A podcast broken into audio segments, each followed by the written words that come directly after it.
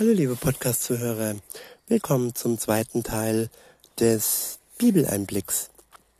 Ähm, ich lese euch noch ähm, den Psalm 38 vor und verwende wieder die Übersetzung Hoffnung für alle.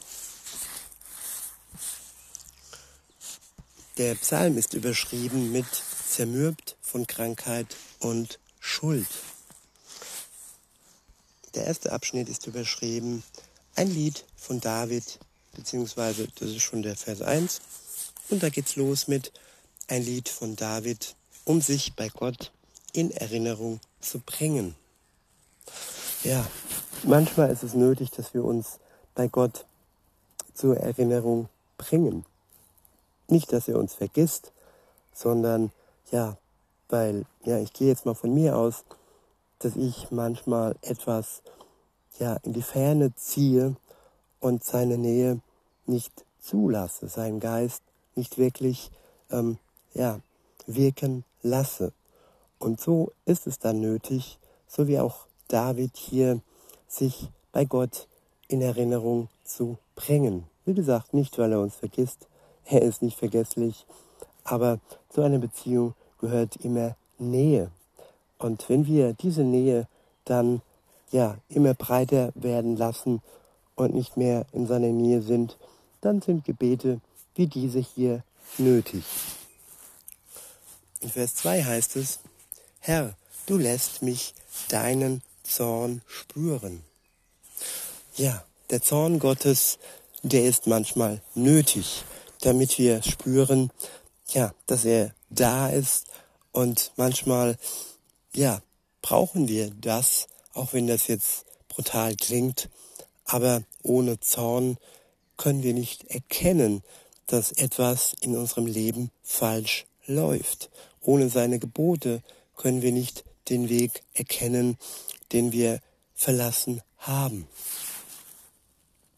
Weiter heißt es, ich flehe dich an, strafe mich nicht länger. Ich wiederhole, ich flehe dich an, strafe mich nicht länger. An einer anderen Stelle steht, wen Gott liebt, den züchtigt er. Seine Zucht, seine Strafe ist eine Strafe, die aus seiner Liebe heraus geschieht. Es ist keine sadistische Strafe, um uns zu unterjochen. Nein, er möchte uns damit immer wieder zu sich und sein Herz zurückbringen. So ist es also eine heilsame Strafe und eine hilfreiche Strafe. In Vers 3 steht, deine Pfeile haben sich in mich hinein gebohrt. Deine Hand drückt mich nieder. Manchmal ist es nötig, dass wir gestoppt werden.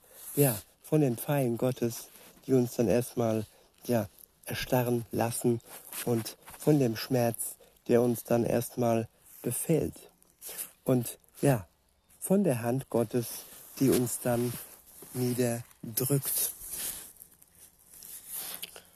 In Vers 4 steht, weil ich unter deinem Strafgericht leide, habe ich keine heile Stelle mehr am Körper. Ja, der Mensch, der Mensch wird unheil. Er verliert sein Heilsein, wenn er sich von Gott entfernt. Und erst, wenn er zurückkommt in seine Nähe, an sein Vaterherz, dann kann er wieder heil werden. Weiter heißt es, weil mich die Sünde anklagt, sind alle meine Glieder krank. Meine Schuld ist mir über den Kopf gewachsen. Wie schwer ist diese Last? Ich breche unter ihr zusammen. Die Last der Schuld, die Last der Sünde, Jesus Christus ist unter ihr zusammengebrochen. Nicht, weil es seine Sünde, seine Schuld war, nein, es war unsere Sünde, unsere Schuld, die ihn ans Kreuz gebracht hat und die ihn, ja, zusammenbrechen ließ, die ihn, ja, den Tod gebracht hat, genau den Tod, den wir hätten verdient, weil es ja unsere Schuld ist, unsere Sünde ist, für die Jesus Christus gestorben ist. In Vers 6 steht, wie dumm war ich, dich zu vergessen. Das habe ich nun davon. Meine Wunden eitern und stinken, gekrümmt und von Leid zermürbt, schleppe ich mich in tiefer Trauer durch den Tag. Ich wiederhole, gekrümmt und von Leid zermürbt, schleppe ich mich in tiefer Trauer durch den Tag. Von Fieber bin ich geschüttelt, die Haut ist mit Geschwüren übersät. Zerschlagen liege ich da am Ende meiner Kraft. Vor Verzweiflung kann ich nur noch stöhnen. Ja, wie tief muss das Leid sein? Wie weit entfernt hat sich David hier wohl um so stark, ja, krank geworden zu sein? Weiter heißt es in Vers 10, Herr, du kennst meine Sehnsucht, du hörst mein Seufzen. Mein Herz rast, ich bin völlig erschöpft und meine Augen versagen mit den versagen mir den Dienst. Meine Freunde und Nachbarn ziehen sich zurück wegen des Unglücks, das über mich herein äh, gebrochen ist. Sogar meine Verwandten gehen mir aus dem Weg. Meine Todfeinde stellen mir Fallen. Sie wollen mich verleumden und zugrunde richten. Ja, Menschen, die uns feindlich gesinnt sind, spüren, wenn wir schwach sind, spüren, wenn wir krank sind und nutzen diese Situation aus, um uns dann den letzten Todesstoß zu geben, um uns dann komplett zugrunde zu richten. Wenn wir das zulassen, wenn wir vorher nicht zurückkommen zum Vaterherz. Weiter heißt es, ja, sie bringen mich in Verruf, wann immer sie nur können. Ja, sie bringen mich in Verruf, wann immer sie nur können. Und ich, ich tu so, als hätte ich nichts gehört. Ich schweige zu ihren Anklagen wie ein Stummer. Ich stelle mich taub und gebe ihnen keine Antwort. Denn auf dich, Herr, hoffe ich, du wirst ihnen die passende Antwort geben, mein Herr und mein Gott. Ja, auf unsere Feinde brauchen wir nicht hoffen. Wenn wir sie einmal lokalisiert haben, dann ist es besser, wenn wir stille bleiben. So hat es Jesus auch zum Teil getan, als er ausgepeitscht wurde, als er von feindlichen Menschen befragt wurde da ist er einfach still geblieben.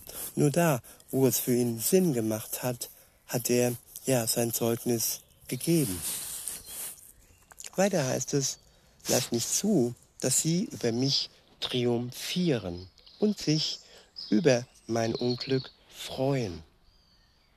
Es fehlt nicht mehr viel und ich liege am Boden. Ständig werde ich von Schmerzen gequält ich bekenne dir meine Schuld. Denn meine Sünde macht mir schwer zu schaffen. Wenn du das erkennst, liebe Zuhörerin, lieber Zuhörer, dass dir deine Sünde schwer zu schaffen macht, und wenn du deine Sünde dem Herrn bekennst, dann ist es der Wendepunkt in deinem, in eurem Leben. Weiter heißt es, übermächtig sind meine Feinde. Und es gibt viele, die mich ohne jeden Grund hassen. Ja, Feinde, die hat man schneller, als man denkt. Feinde entstehen alleine, wenn sie spüren, dass sie uns in unserer Schwachheit ja angreifen können, auch ohne jeden Grund. Weiter heißt es in Vers 21, Sie vergelten mir Gutes mit Bösem und feinden mich an, weil ich das Gute tun will. Ja, auch wenn wir das Gute tun wollen, dann gibt es trotzdem noch ähm, ja, Feinde, die uns bedrängen. Aber, so heißt es weiter in Vers 22, Herr, verlass mich nicht. Mein Gott, bleib nicht fern von mir. Komm und hilf mir schnell. Du bist doch mein Herr und mein Retter. Ja, wenn wir zu ihm schreien, wenn wir zu ihm beten, dass er uns nicht verlässt, dann ist es wieder oder zum ersten Mal unser Gott. Und er wird nicht fern bleiben von uns, denn er ist treu und er kommt uns dann in seiner Liebe entgegen. Denn weiter heißt es, komm und hilf mir schnell. Du bist doch mein Herr und mein Retter. Get, ähm, Gott wird uns helfen. In der Zeit, wo nötig ist, dass wir vorher alles erkennen, ja, was nötig ist, was wir ihm bekennen dürfen. All der Ballast, all die Schuld, die sich angehäuft hat, können wir ihm unter das Kreuz legen und er wird uns dann retten, weil er das gerne tut. In diesem Sinne, liebe Zuhörerinnen, liebe Zuhörer, wünsche ich euch noch einen schönen Tag und sage bis denne.